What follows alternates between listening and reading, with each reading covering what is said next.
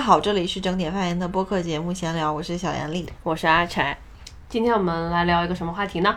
你说，今天我们 对呀、啊为什么要问我？你自己说呀。今天我们来聊一个关于下饭剧的话题，因为最近我们吃饭的时候都在看一些电视剧。哦，那你最近在看什么呀？我怎么变成你问我了？最近啊，最近看的是昨夜的面包，嗯和明日的咖喱。这个其实不太适合吃饭的时候看，为什么？因为看着看着就哭了，而且它四十多分钟，嗯，一般吃个早餐二十来分钟就看完了。我就想去刷刷碗，但是呢，我又想看这个剧，就一直坐在那儿，就一直看。哎，就是我们最近其实是分下饭剧的话，分早饭。对，分早饭和晚饭。晚饭还不一样对对，我就是早饭的话。呃，其实也不是剧了，我们之前一直看呃陈丹青老师的那个局部，后来就开始看罗翔老师的 B 站的那全套的刑法课。上课嘛，就上午的时候是精神比较集中、对对比较好的，嗯，好吧，那我们分早饭和午晚饭这么聊吧。我们分就一天就看出来就吃两顿是吧？呃，早晨其实是这样，早晨是精神比较集中的时候，就精力比较好，然后我就会看一些呃知识类型的吧，就从啪，就从打扫房间，然后到吃饭，然后都会一直看。我最开始就是看陈丹青老师的那个局部，后来发现他你要欣赏他那个画，你就还是得坐在电视机前看他的屏幕，因为要打扫，然后你要做早饭，然后你不不可能就是一直就是坐在这个电视机前，然后尤其吃早点的话，又时间比较快。呃，在天津的时候，就是看局部还没有看完，所以前段时间我们就一直在看局部。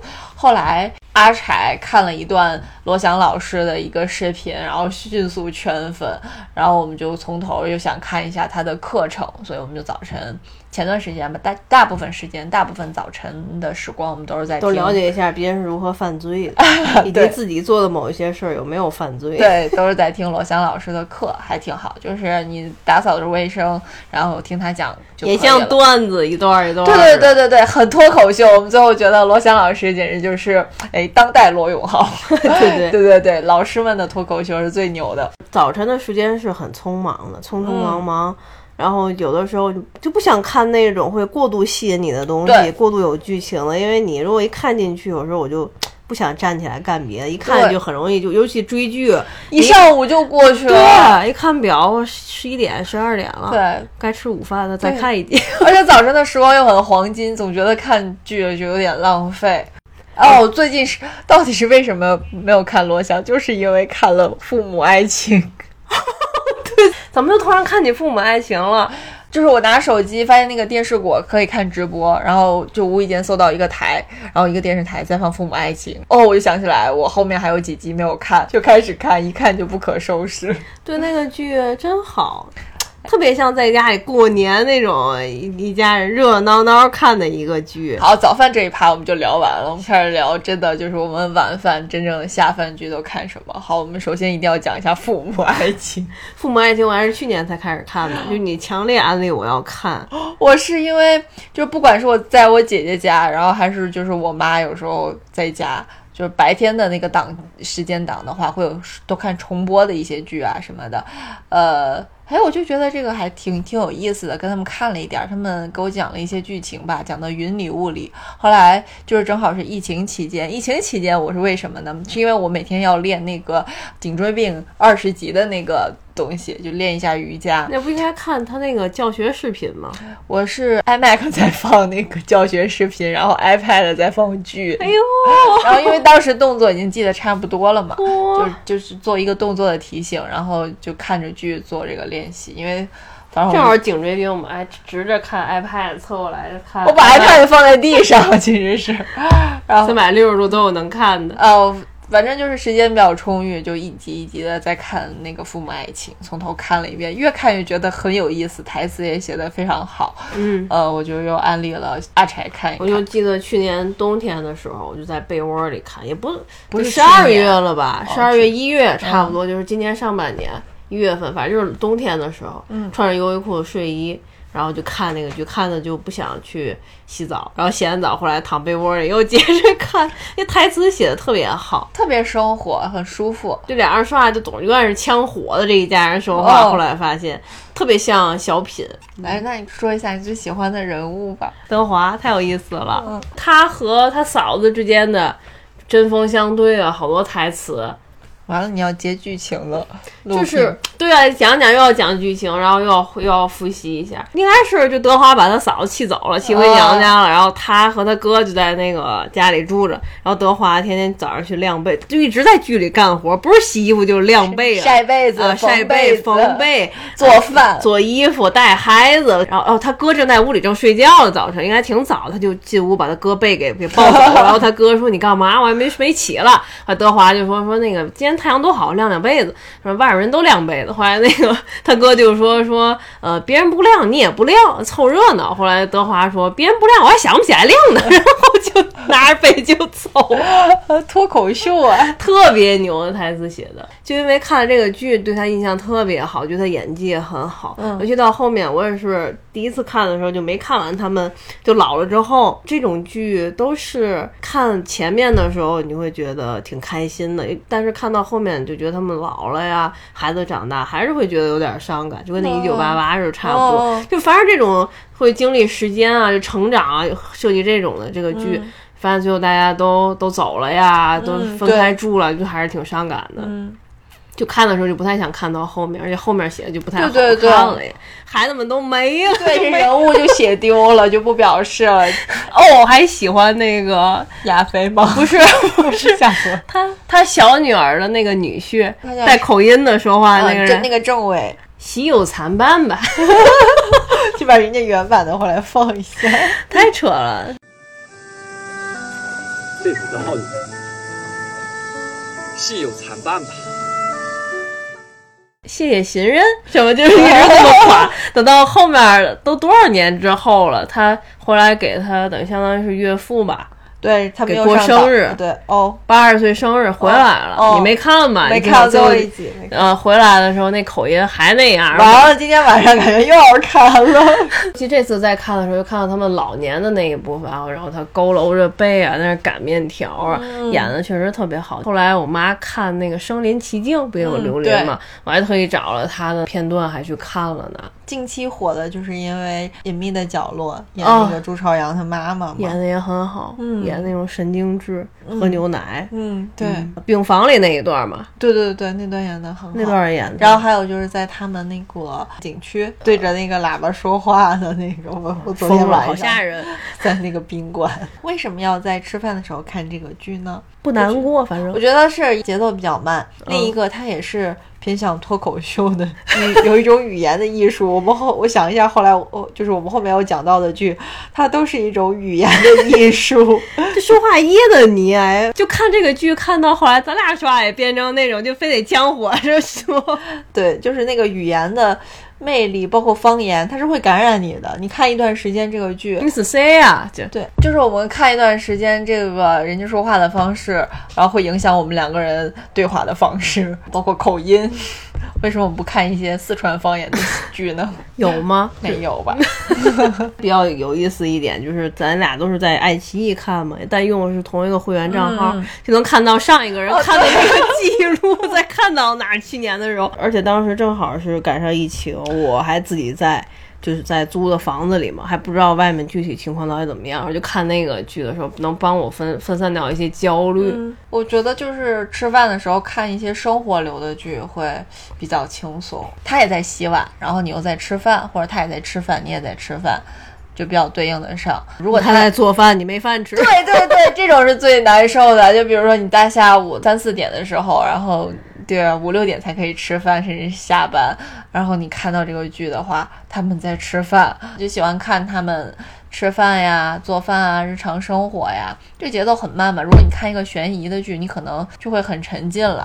节奏太快，有的时候你还得倒回来去看。它会影响你吃饭的情绪，你踏实不下心来吃饭。其实，嗯，而且它里面也比较像一个乌托邦的一个故事，不太现实。哦，我还想起来了，那个剧里他们当时就是正好那个时代那那一波演员的时候，他们爱吃桃酥，然后然后我冬天的时候就特别想吃桃酥，然后我就在家。那个我妈给我买了桃酥，我就在家一边吃桃酥一边看这个剧。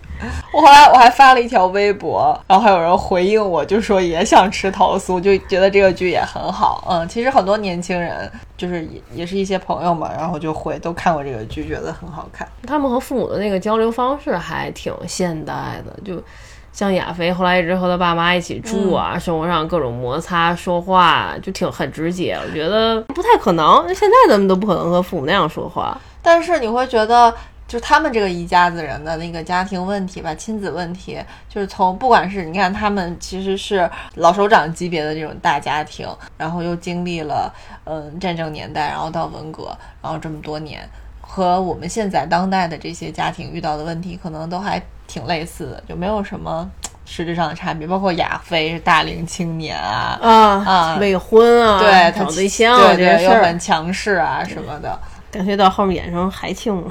这个戏会让你一直思考那个江德福和安杰的爱情，就一开始多少还是有一点安杰，你觉得找哎一个投为对投靠一下，有一个靠山，，他不是完全完全的爱江德福，但是基于那个历史背景的话，你就可以理解他们两个人的结合。呃，慢慢的话，可能他们两个人也未必有一个嗯、呃真正心里的一个感觉，但是你看这两个人好像就是爱情了，是吧？你说的对哦，尤其到最后一集你没看吗？江德福过八十岁生日，嗯安杰答应给他织一身毛衣毛裤嘛，嗯呃，就天天在那儿织，可能有点过度劳累了。哦然后等江德福夜里起来，就是看看他还在沙发上织毛衣，你过去一推他，整个人就倒了，哦然后叫救护车把他拉走了，昏迷吧，有生命的那个体征，但是人没有清醒。然后江德福就一直在住院部，就一直不回家，身上都味儿了。到后来，然后他女儿就亚飞就过来劝他，后来把哥哥都叫回来了，相当于就是今天发病了，可能呃过个三天就是八十岁大寿了，哦然后整个所有那个兄弟姐妹们也都过来了，本来是为了庆生的，没想到赶上妈妈没有病了，然后就在病房看，然后亚飞就特别感动，就哭了，就是那个江德福也在那哭，就说你你妈要没有怎么办什么什么的，就就觉得这个爱情感天动地的。后来那个安杰又醒了，也是劝他爸回去说你洗个澡也行，你换身衣服再回来，就一步步走，嗯，上就感动了。嗯，感动感动，厉害厉害，得多温儿啊！我就想，这个其实不太会翻来覆去找来看，就是看一遍差不多。但是它很长，对它是多少集？四十多集怎么也它的情节还是很充实的，就是你每一集它都有很多的内容。到后面就有点儿有意思，就挺有意思。又过了几年，对对对，一转眼又过了十年，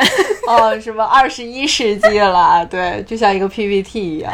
到后面几个人演老了那个状态，太像小品了，对戴着那个假头套我。觉得老年真的是很不好演，就明显感觉到他们很努力，但还是不看着有点太行。出戏对对对，嗯，说要不说一九八八？哦，有一次去北京看小球的演出，还是一个冬天，哎，越是冬天的时候，好像越想看看。韩剧和一九八对，就八。很冷因为嘛都。对一九八八里面都是特别冷的情节，我们就几个人在民宿里，然后哦。点了好多的外卖，全部都是什么拌饭呐、泡菜泡菜炒饭、啊。炒年糕啊、土豆饼啊什么的，都是韩国料理，然后同时又在看一九八八。那家还，挺好吃的，那家的那个泡菜炒饭我记忆犹新。我们就在桌子上摆了一堆，然后坐在那儿在看，客厅，然后投屏看。因为晚上吧，你又不想出去，你就等着去特特别晚饭之后的那个时间去看演出，然后就一直在那儿投屏，就呆呆的，大家一起傻笑，连四个人坐在那里，其实都看过了，对，重看对，然后就不断的在重重看《一九八八》。而且随便点开一集，我觉得就能看得下去。它没有那种就是你一定要看的那种金句的对白，就是你看日剧的话，我会有点压力，是因为它总是会呃哎，冷不丁就出来出来一个金句，如果你错过了这个金句，你就错过了这部日剧，其实是你就没有看到它的重点。嗯，呃，你再看豆瓣相册，哎，我怎么没有注意这句话？我天，那你就等于白看这部剧了。但韩剧，尤其一九八八，其实还好，因为又是重看过的。就大家可以一边吃东西啊，就你放到哪个音乐，然后你就是盲听，你都能知道大概演到什么情节了，就看的特别舒服。嗯，尤其是和朋友们一起看，嗯印象最深的就是就是娃娃鱼，然后还有豹纹女士他们几个一起比赛的那段，对吧？豹纹女士的那个比赛太经典了，说我每一次看都爆笑 哦，。对，然后还有娃娃鱼那个痔疮那点儿，对对对，这两段太牛了，这两段是每次都会想要重看的。嗯嗯，哦，就是讲到吃饭的话，有一段时间是鲍文女士不在家，郑峰哥做饭，对对，郑峰哥他们一家吃饭的情节就很密集，然后也很好看。他这个也是属于生活流的，嗯，也就是可以吃饭的时候看你吃饭，他也吃饭。对对对，他们经常吃饭。就即使德善他们家吃的不是很好，但是你总觉得他大口舀饭，然后和那个盛汤，就感觉特别香。他那个勺儿泡那个声音就不明白，我从小看韩剧就有这个执念，就觉得吃饭怎么这么香啊，然后这么，哎呀，这个大勺舀起来这个饭特别好。后来我还让我妈给我买那种勺，但怎么吃也吃不出人家的感觉，因为我桌上没有汤，都是菜，然后再舀饭。然后呢，哎呀，这个就出现问题，就我吃饭就不能像德善吃那么多，有时候要减肥，然后咬两口吧，这个劲儿就过去了。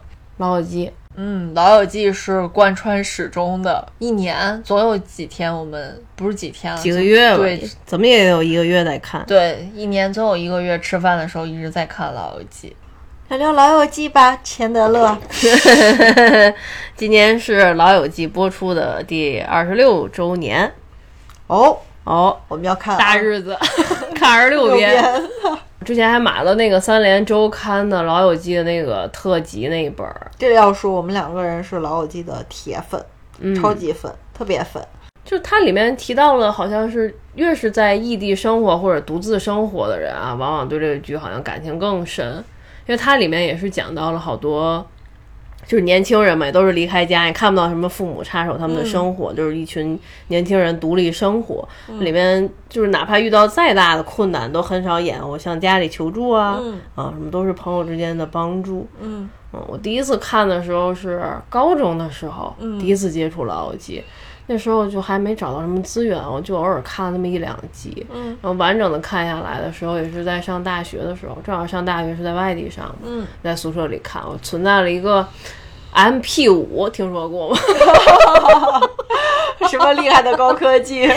是呃我爸爸的一个朋友送的一个礼物，就是上大学了嘛，考上大学，朋友都要送送点东西，嗯，一个跟砖头一样大，特别特别沉。但那个时候都还有什么 PSP 这种东西了，当时就想送礼物这人可能是有点缺心眼儿，就为什么买这么一个特别不实用的一个东西？因为你你每便宜呗。价格好像还差不多，爱爱国者的，哦，那品牌了。爱国者的，嗯，上面带着小屏幕，特别大，你可以听歌，可以放那个剧，都可以看。嗯然后放在包里呢，最扯淡的是它没有一个就是那种线控的，嗯我下一首什么的，我要换下一首，我得从包里把这掏出来，换下一首。板砖，好吓人。一百二十 G，当时还觉得还挺大的，是挺大的，嗯现在就后来当一个移动硬盘对，了。后来就当移动硬盘用了。嗯嗯它的充电还是有一个变压器充电的，MP 五的，那实在是够累的，好辛苦。太扯了，苹果可能都没有继续研发 MP 四 三后面这些数字，就爱国者赶上了 MP 五。当时就拿那个看，因为熄灯比较早吧，就是或者冬天比较冷，就是洗完澡之后九点多，我就拿着那个小小屏幕，我就上到下面是桌，上面是床，我就爬到床上躺着，然后看那小屏幕里面的剧情。当时还是同学，高中同学给我下了一套，给我传了一为套吧什么不。用电脑看？嫌冷，没有床上小桌吗？没有，呃有，但是坐一会儿腿会麻呀，有这么多事儿的。就是腿会麻呀，对对腰不好，不能总那样做。嗯嗯，就就躺着看，同那还是高中同学给了我一版中英双语字幕的，我就躺在这床上看那个，二十来分钟一集嘛，你刨掉片头片尾曲什么的，一集可能就十几分钟，到不了二十分钟，所以看起来就没什么压力。你像早晨啊。早上也可以看，中午也看，晚上也中中午吃饭的时候在公司也可以看，晚上也可以看。很不开心的时候看那个剧就很治愈。有一段时间我晚上睡不着觉，什么时候啊？高中 还有这种时候，还有什么时候？有一阵儿晚上失眠，心情特别不好。刚工作的时候，还是什么上大学的时候不适应的时候，就看这个剧，看看一段时间就能睡觉了，就是能够愿意去入睡了。对对直是心理医生对，对这个剧的感情特别特别好。就后来这个资源就拷给了宿舍里其他的同大家都学。看了吗？嗯，我舍友，我那个社长旁边也看。就社长还记得吗？之前我说他特别喜欢在熄灯之前泡一碗酸菜牛肉方便面，那个我们酸菜市长也爱吃方便面，一边吃那一边看那个《老友记》，太搭了。他还是坐在下头看，他不像、啊他不像我一样，我们社长也是，就一边公放一边哈哈哈一边在那吃，倍儿香。我看《老友记》看的比较晚，因为我上大学的时候一直在追的，就是追长线的，就是《生活大爆炸》。后来我大四的时候，在一个公司实习，然后遇到了一个小伙伴，然后就同龄人吧，他也喜欢《生活大爆炸》，他说你喜欢看这个剧的话，你你推荐你看《老友记》，一定要看。就其实我上大学的时候知知道这个剧，但是总觉得它有点老，那个画面啊哦什么的，包括发型啊，那个就是资源不够好，那个不是不是，就是你经常看那个发型、那啊个造型，你可能适应了那个呃《生活大爆炸》，你可能再啊回十年看那个，可能有点不太适应，然后就一直也没看。我知道那个挺经典的，然后也不但不知道它好在哪里。工作没多久吧，大概就反正也就是大学毕业之后了。嗯，搜狐，搜狐不是有很多的那个海外剧集嘛？它有全部的这个《老友记》。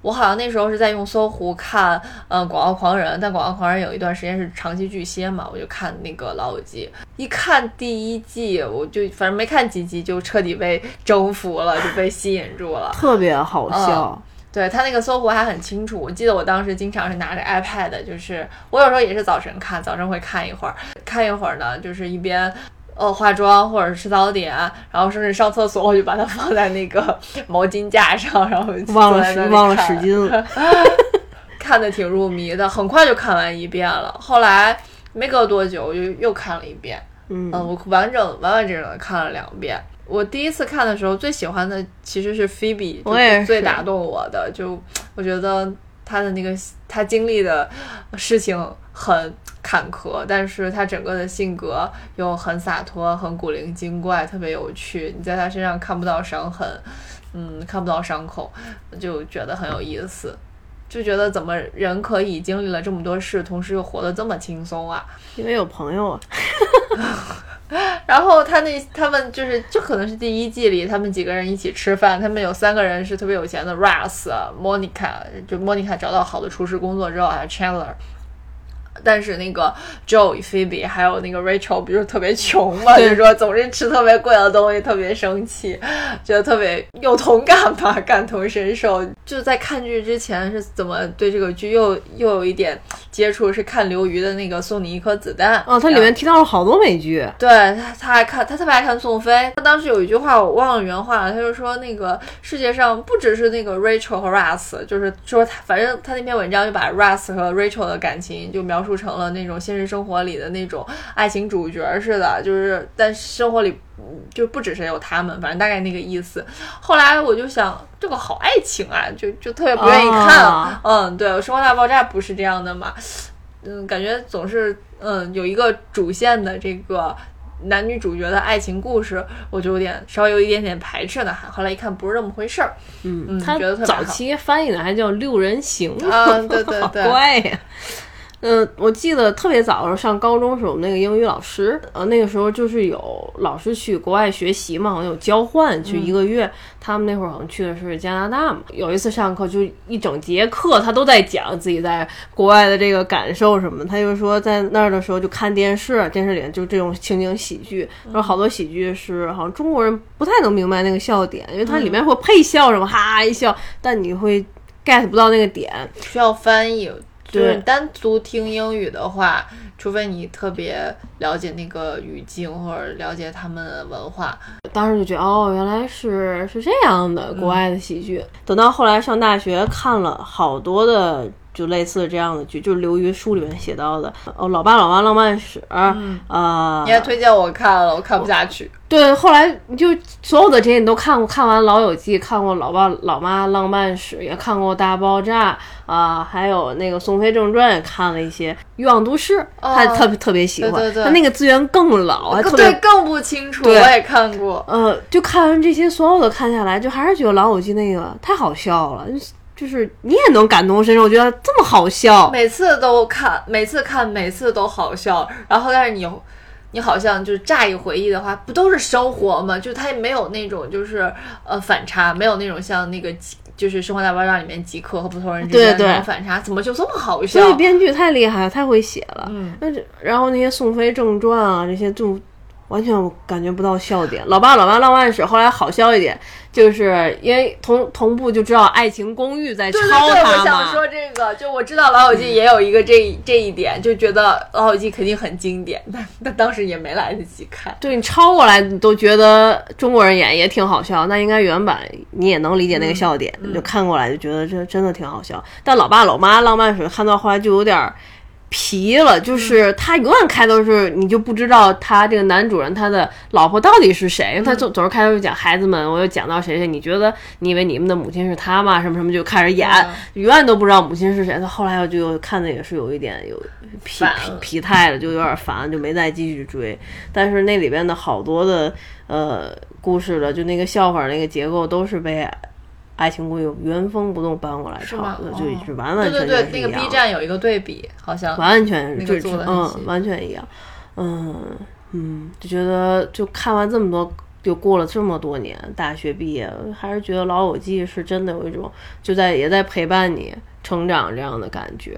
嗯，就你慢慢你也开始经历那种哦，然后工作，然后呃，但是咱也没到别的城市生活嘛，刚开始到别的城市生活，后来独租房子住独立啊，就看到就会就看到他们觉得哎呀，有朋友在一起生活，或者这真好，当时就觉得要是有一帮朋友在一起住，那那种生活多不一样，多有意思。嗯，但后来还是跟父母 对友情有很深的向往。三联周刊里提到一个观点是说，友情是特别脆弱。说有人总结就是，你基本上每、每每几年就会换掉一大半的朋友，嗯。而且是就是因为朋友是你自愿选择的一种结构，然后你常常会在生活上遇到一些问题的时候，首先会先牺牲的是友情，比如说，呃，你找到了恋人约会了，你可能就不见朋友了，嗯、呃，有可能参加等你结婚了参加孩子的什么家长会了，你也可能会推掉朋友的约会。嗯。假如你工作加班了，那我今天朋友聚会我也就不去了。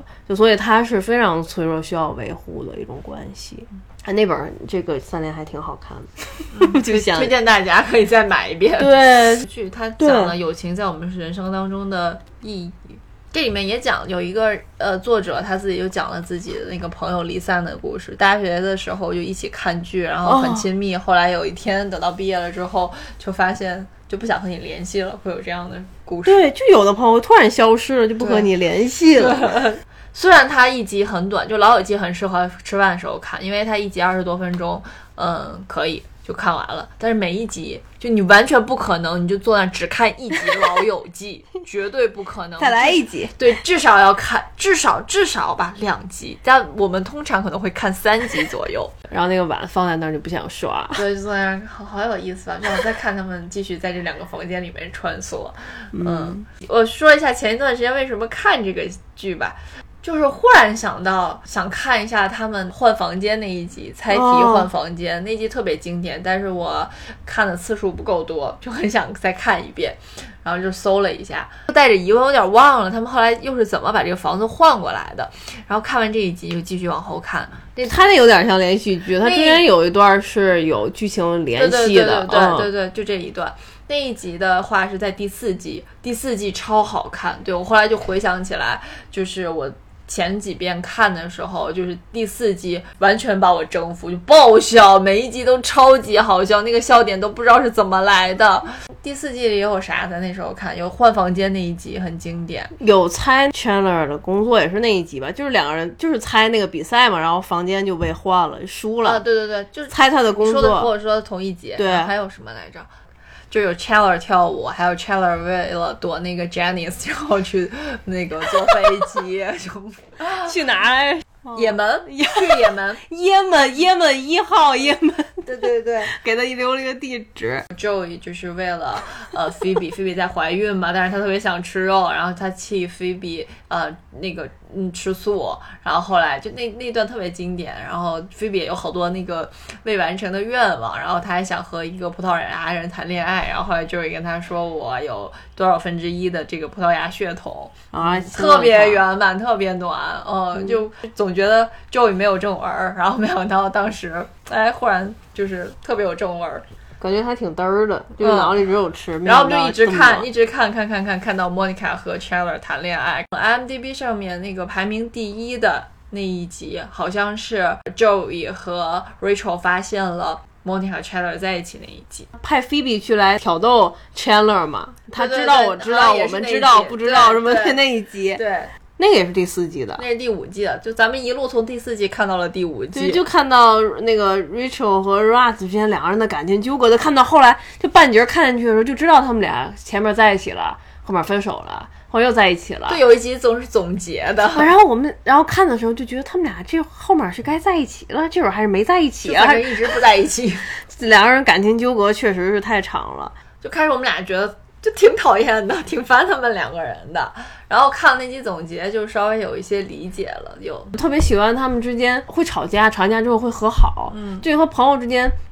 有的时候哦，对啊，Chandler 还是因为这个觉得就分手了呢，吵架。就是在现实生活中很少你会和一个朋友就大吵，或者就是心里会别扭，别扭完，然后慢慢可能感情之间就会淡了，然后可能慢慢就不联系了。嗯但是他们这里面就是会吵架，就像我们看到那一集，就是 Chandler 和 Monica 要订婚嘛，对对对订婚，然后要要晚上请客吃饭，本来那天是他们两个最隆重的日子，结果一开门发现 Russ 和 Rachel 在外面接吻，然后哦 Monica 特别生气，就是你为什么总要抢我的这个呃。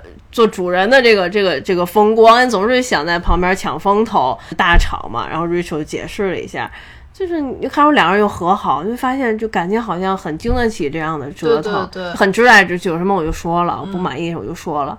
嗯，还有就是莫妮卡和菲比吧，发现反正就是 Rachel 永远把别人送的礼物就丢了，是他们家是送别人，还是卖了。哦，忽然想起来，他们第四季还有一个名场面是他们三个人穿着婚纱，哦，那一集很又伤感又可笑。哦，对，好有意思。你知道那个莫妮卡会结婚，然后你看那个阶段的莫妮卡，你还是会有一些心酸，但是后面就好了。就是你仔细想想，这里面有很多伤感的元素，但是都用搞笑的方式呈现出来。对每个人其实都有一些性格上的缺陷，嗯嗯，Phoebe 啊，Chandler 啊，嗯啊，Monica，嗯，哎，Ross 是不是没啥性格缺陷？有啊，他整个人就是大写的缺陷，喜欢结婚。Rachel，然后从家里出来，然后没钱，自己一点点奋斗。然后 Monica 就是重男轻女，不受家里待见。然后那个 Chandler 就是爸爸是同性恋，然后然后在家从来不过感恩节。然后 Phoebe 是还有一个就双胞胎的姐姐，没有感情的啊姐姐。然后他竟然还有个弟弟，然后帮弟弟怀孕生孩子，就是好多很伤感的元素。然后 Joey，Joey 就就啥呗，穷呗，又傻又穷。然后靠朋友接济，这个就很难想象，就是一直是就是 Chandler 在付房租啊，然后哦就是帮着 Joey，、然后进莫妮卡家里开冰箱，随便吃随便拿那种。但是其实你就会觉得这个事情也是因为。有有一点点爱，可能 Chandler 也是那种不敢说，不会说那个你把房租付了，或者你这个钱你出啊什么的。我觉得 Russ 会是这种人，就是每次想突然想看某一段的时候，就随便点开一集看，但永远不会再想重看最后一集。就是心理上会觉得，哎呀，最后要对，结束了，对大家要搬走了。对，但是最后一季的好多情节都还记得挺清楚，就嗯，那个看房子的时候又碰见 Jenny，呃，对，还有那个就是去也要领养孩子啊，一些情节。对我是本能的排斥最后几季，就是因为后面有那个 Rachel 和 Joey 在一起的情节，什么鬼？我记得好像奇葩说好像还提到过这个呃，吧。高晓松提到他讲的挺好的。再说回来吧，就是吃饭的时候看这个，会有一种，就你吃饭的时候你看剧其实放空的，我不会记得哪一集呃演了什么，然后也不会按照时间顺序我说下一因为它有点散，你会记得大体的结构，但不会记得，嗯、这一集紧跟着下一集，这个太多了，我反正我们也记不住，嗯。就是经常，就像我们看第四季的时候，哎，我们其实是为了看他们俩换房间，到后面哦，这个这个点是出现在这里，嗯哦，就觉得又很好笑，然后就是又很精彩。后来我们就想，啊，我看一些中文配音版，我又找出来了那个《成长的烦恼》，重新看，真是就时隔，哎呦，人家可真有钱。对啊，时隔二十年再看那个《成长的烦恼》，哇，人家当年都用依然比不上，对双开门冰箱了。我心想，当年自己看的时候还是小学，可能三四年级、四五年级。我当时心想，我能看得懂双开门冰箱吗？我当时没准以为是一个衣柜放在了客厅吧。那房子好大，就好多的家电是。对这两年好像才特别热门。对啊，嗯烤面包机啊，咖啡壶啊。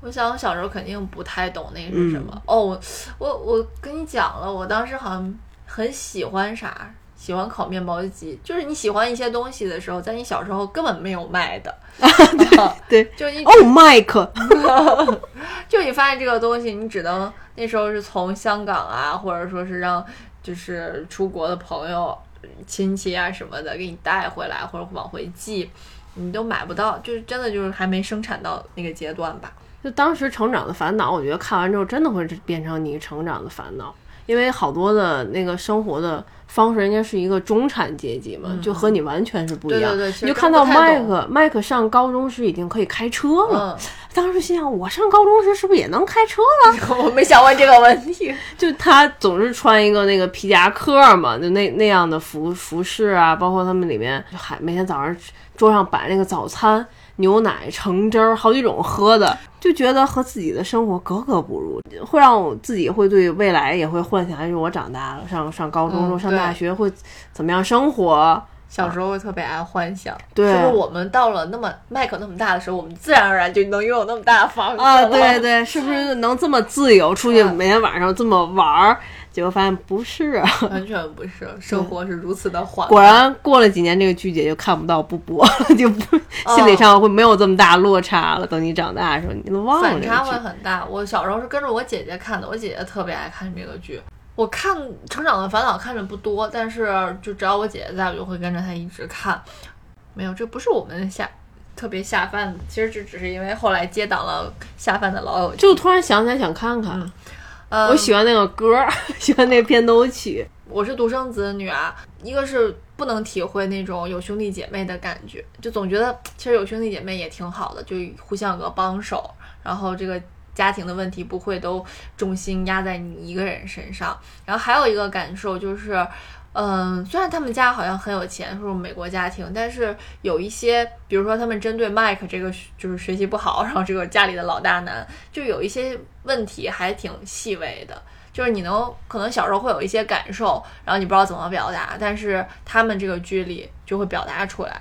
但是你发现不适用你的家庭，就你、嗯人家怎么沟通，然后人家怎么说，呃，人家怎么和解，完全没有，你就只能看，你就只还是观众，你在看这个人家的那个生活，我有那种感觉。嗯，我这一次重新看的时候，就想起来当时看他们。就和父母的那个每天都有很亲密的接触，嗯这边包括 Mike 有个，还有那个最小的儿子叫什么来着？Ben，啊，Ben 就尤尤其 Ben 吧，他比较小嘛也是，嗯然后和妈妈就比较更亲一点，就妈妈我爱你，然后每天临走还抱一下，然后麦克也是妈妈我爱你，然后每天也会抱，在自己的成长里是没有的，就特别亲密的这种肢体接触啊，亲密关系里面是也是体会不到。当时看的时候，更主要还是看就是麦克闯什么祸吧，嗯就那种闯祸了，然后家里怎么怎么解决这个事儿的。对当时觉得麦克好帅啊，后面咱就没再看了，反正嗯，看的不多。然后就我们的 成长的烦恼就是我爱我家。对，贾圆圆，对我们吃饭还看了一阵儿《我爱我家》，基本上我们两个人把《我爱我家》前面的那个顺着看，其实基本上就是看到了七十多集了。当然，这个时间线拉的比较长，就是吃饭如果想起来看《我爱我家》的话，然后就顺着我们这个顺序看。我是第一年出来自己住的时候，那会儿看了一阵因为自己从来没有自己一个人在一个房间里睡过，然后那会儿没有猫，就有点害怕，然后不知道怎么适应，就开始那个阶段。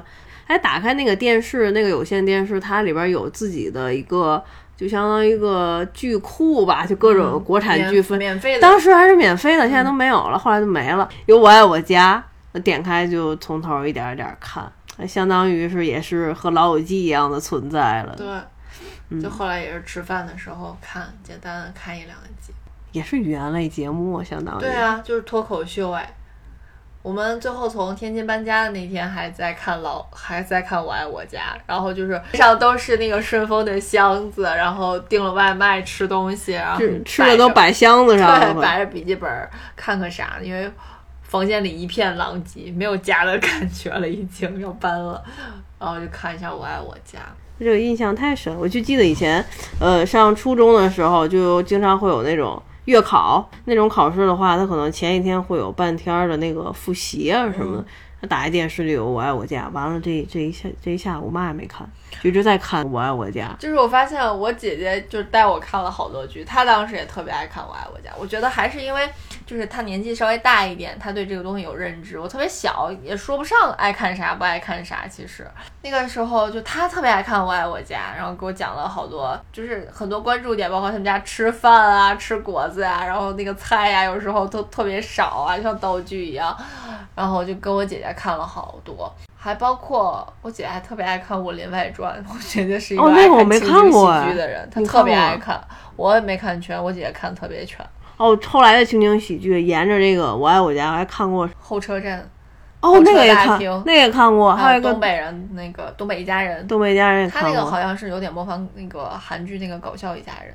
是吗？没嗯没看过韩剧的，看过一点儿，都看的不太全吧。这些我都看过。就是还是无法超越《我爱我家》的这个情景，《我爱我家》也是就是编剧嘛，梁左他整个的这个文本非常牛，就是一个好看的情景剧，或者说你能播很多很多百集的这种上百集的电视剧，就一定还是编剧和文本的强大。《老友记》也好，然后《成长烦恼》也好，《我爱我家》也好，它都是就是简单的一个家庭生活，就在房子里一个空间里发生的一些事情，重塑自我啊。你最爱看那个？哦，对，这个真没想到，因为印象里就一直从前往后看的时候就看过贾志新办企业骗人钱，去一个澡堂子。啊，里边什么什么公司跟人在那开会见面，对对对那个印印象特别深对。和平和平死了又活了，你帮他啊找记忆，都仪式感特别强。可云哎，和平变可云，但后来重看的时候看到那集重塑自我，太扯了。就是之前那个《我爱我家》总是不断的被大家拿出来经典片段，然后就不断的火了一次又一次嘛。因为那些片段，就重塑自我那一集的那个片段，是总是在花絮里看。小时候你也不知道网上搜索啊，也不知道什么，就是甚至你就只能电视上演的什么，你当时就看什么，但是你总是会错过很多集，总有一些情节你不知道是在哪里出现的。后来我们在重看这个《我爱我家》的时候，哎，就在找那些片段，我就搜，后来搜的就是他们那个化妆啊，一些奇怪的关键词，找到那一集哦，然后就开始一点点重看。他们那集是要整容嘛，化妆，嗯，谁开始起头？反正三个人都要整。和平，和平治国，最后老傅全要全要整容。嗯，然后换上换上贾圆圆，然后他妈说他你作死呢你，哦，对对对，就现在这个剧里面好多就是和平他的一些截图，还都被放在朋友圈里，还有很多人在发朋友圈会用他的截图。对啊，还有表情，哎，就，去年还看过一阵儿编辑部的故事，还找来看了一下。嗯、对对对，就想看那种好的文本，也挺有意思的。我觉得那种老的电视剧特别适合吃饭的时候看。就关于咱们这一代人吧，还算生活条件好了，能看电视，可能看电视剧。小朋友能看电视剧的时间，好像都是在吃饭的时候。对，嗯，就就感觉很快下面咱就该重看《还珠格格》了。不喜欢看《还珠格格》，就他那个跌宕起伏太让人心里难受了。情深深雨蒙蒙，对《情深深雨蒙蒙》还可以，我就不喜欢那种大起大落的情节。就让情人人深雨蒙蒙也很大起大落啊。后面中间有一长段还比较不错，到那个被发现日记的那一段，到后面就不太好了嘛。发现日记，这不是那个《哈利波特》里的哎就书桓看到依萍的日记那一段，后面就有点情绪起太难受了。那《还珠格格》也是啊，就不断的秘密啊，这个那个啊，就是我们看电视，小时候看电视剧都是吃饭看一会儿，然后看一会儿就嗯，要去写作业了。还有一段时间，有一个阶段在看那个《宰相刘罗锅》，什么时候啊？就很很很短的一个时期，就很想看那个，就看了一会儿。这么说吧，就是有些电视剧你会觉得单独用一大段的时间看它会有一些浪费时间。嗯，所以后来就选择用吃饭的时间看嘛。嗯，包括你就重看吃饭也浪费时间。对啊，你重看《老友记》的话，就是它又那么长十季，你又不可能用，好像我从今天开始啊，我一个月啊重看《老友记》，也不会有这样的都是利用碎片时对，间对都是碎片时间，所以就是吃饭是一个非常非常好的，又稍微整段一点的碎片时间看剧。嗯，非常好的，你说吃饭的这个时间看剧，前提是它在你的网盘里，最好不要是带广告的那种投屏，哦投屏看光光广告你就看半天。最近投屏也也挺烦人的，就弄半天投半天了，饭都快吃完了，那饭都凉了，还没投上了，就来回叨叨那个投屏软件，就很麻烦。嗯，最好资源都是现成，直接点开就能看。以前天津台有一个，天津卫视有一个每日校吧，现在可能也还有。有有有，他播的那个时间正好是吃晚饭的时间，嗯，就所以以前的时候就下学比较早，没有晚自习的时候，一般回家会一边看那个一边吃饭，然后家里会看完那个每日校吧之后就去看那个都市报道，就是一个新闻本地新闻的节目。所以我觉得对于语言类节目适合吃饭这个事儿，就是由来已久，就跟春晚一样，就是得小品类的节目，一边吃点东西一边看。哦，我小时候中午吃饭的时候，在我爷爷奶奶家，然后我爷爷爱看《曲苑杂谈》，中午的时候好像是那个时段在播。我就觉得一般晚上咱们看现在这些剧都是重看，就重看的时候你也不用再特别专注剧情，少那么一两句你也也不是特别有所谓，而且包括哪怕是英文的，你也可以就是大家其实你也知道剧情怎么怎么发展。如果是新的追一个剧的话，就看起来会有一点对会累不，太对，都不太会想，就是要吃饭了，我要想到看一个新的剧的话，就哪怕是接着看某一集，我都会觉得很有压力，不会那么选。嗯，行。日剧很少看，日剧吃饭的时候看那个更听不懂，不如美剧。就那个真是要不错眼珠的看。就今天又重新看了一下昨夜的面包和明日的咖喱的第一集嘛，就是前两天我刚看过一次，但那个时候我是早早上的时候看的，然后我就去刷碗，中间回来又接着看，错过了一些情节，今天看我才补回来。就我想到，就是上班的时候会比较适合看日剧，就是一集，它会比较治愈，然后很短，然后你坐在那里。上班的时候你是需要一个给自己特别长的时间坐在那里的，就是你不想走，你不想离开这个休息的这个时间。如果看一个四十五分钟的剧，我吃饭特别快，我可能十多分钟就会吃完饭，尤其在公司。但是呢，如果这个剧有四十多分钟，就会稍微让我能够坐下来。如果那饭盒都揭盖了，都没有，会倒点 水，懂个屁呀！如果你看一个日剧的话，你就会坐下来比较长的时间。因为我是一个，嗯，干完这个事儿总想再干下一个事儿，嗯，比如我现在吃完吃完饭了，然后马上去想吃下一份饭了。或者先刷饭盒，刷完饭盒回来，我可能就会想工作了，我就想把我嚯那个活儿马上干哎一下，呦嚯！就特别烦。如果有这个剧，它就可以让我停下来，嗯，我就会多看一会儿，就真正的会得到休息。哎，午休的时候，哦，对我有一有一阵子午休的时候都在看《深夜食堂》哦因为之前没看完，我就在中午的时候一边吃饭一边看。对，那个也挺短的。哎，那个咱晚上吃饭的时候好像就没注意过吧？没有看过吧？没有啊，这还是语言不太熟悉。嗯韩剧更是，就是除了一九八八看过，别的也都不会在在吃晚饭的时候看。就觉得很累，他费脑子，它很累，所以就是综艺也比较适合，嗯就吃饭的时候看综艺。对，不不走脑子。嗯，但我又不爱看综艺，就只看了脱口秀大会。对，谢谢您吧，支持，好吧，今天就聊到这儿了，大家拜拜。拜拜。Show me that smile again. Show me that smile. Don't waste another